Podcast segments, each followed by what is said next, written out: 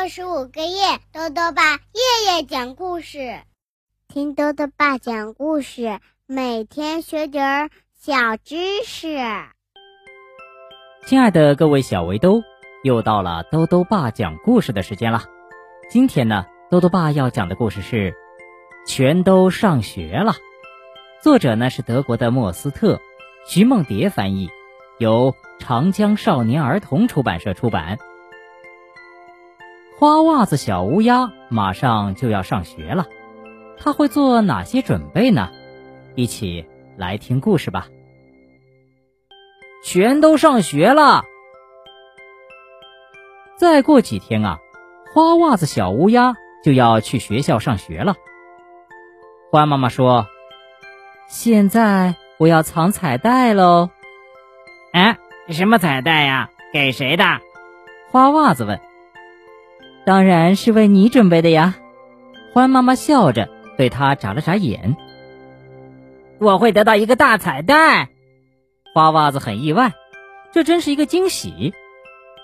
是啊，每个要上学的小朋友都会得到一个入学彩带。那要上学的小乌鸦也会有吗？那当然了。可是里面会装些什么呢？花袜子很好奇。是上学用的各种文具，还会有一些特别的东西。欢妈妈卖起了关子，让我看看嘛！花袜子请求道：“他已经等不及了。”现在不行，你得等到开学典礼之后才能打开。如果你不听话，提前看了，礼物就会消失的。欢妈妈吓唬他：“啊，全都会消失吗？”花袜子有点担心了。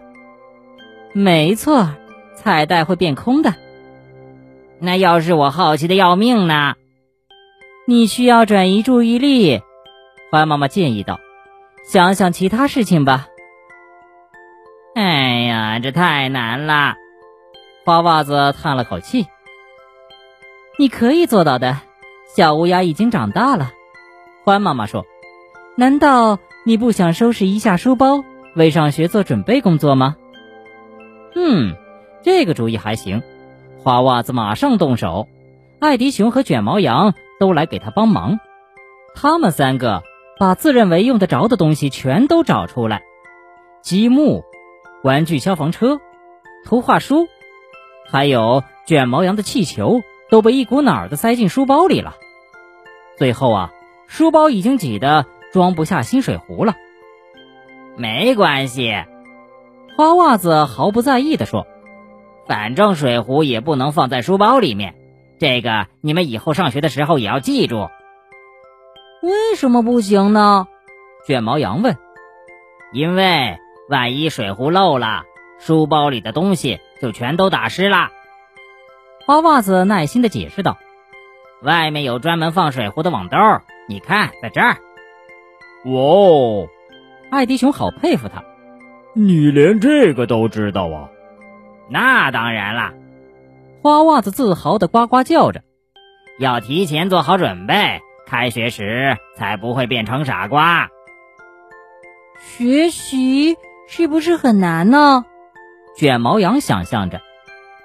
哎呀，其实一点也不难，花袜子非常肯定，只要到了学校。转眼的功夫，你就什么都学会了，写字、算术、认拼音，样样行。很快，你就能变成教授、消防员或者森林管理员了。嗯，那在那儿也能学习当宇航员或者赛车手吗？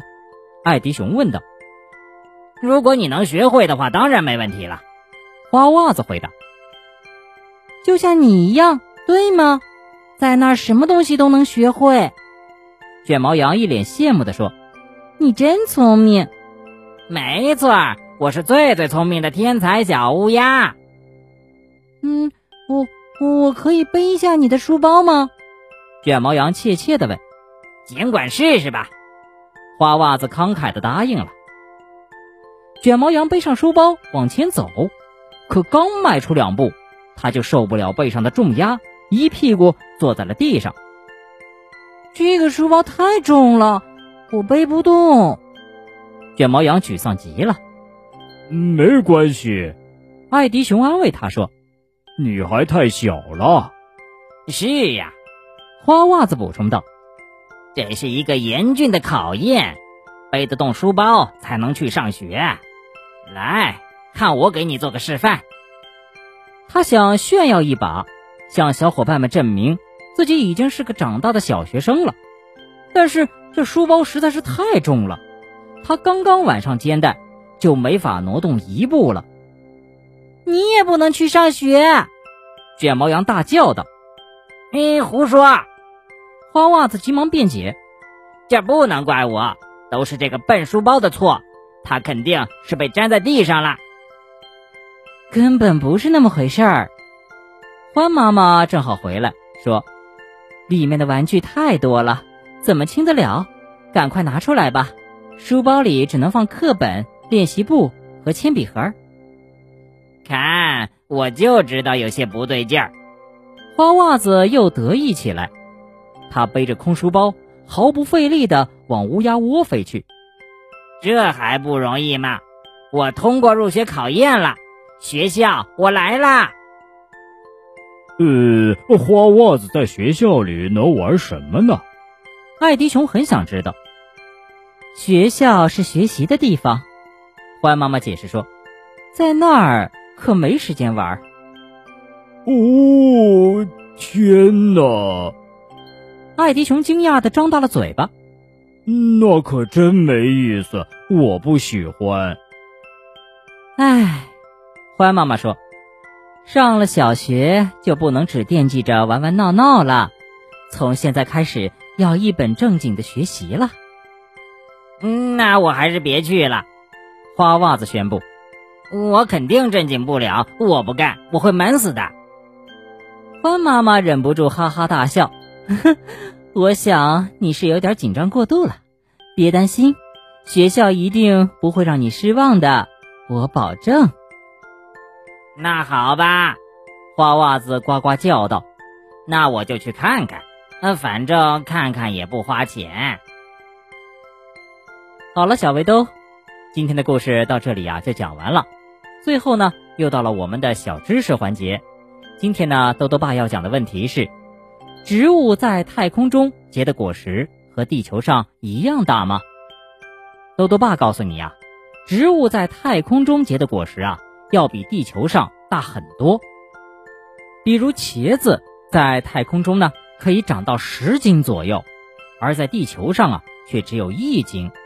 这是因为太空中有强烈的宇宙射线，再加上真空、失重等特殊环境，就会让植物的基因啊发生变异，然后呢就会长出这些超大号的果实了。兜兜爸还想问问小围兜，在今天的故事里，你还记得花袜子书包外面的网兜是用来干什么的吗？如果想要告诉兜兜爸，就到微信里来留言吧。要记得兜兜爸的公众号哦，查询“兜兜爸讲故事”这六个字就能找到了。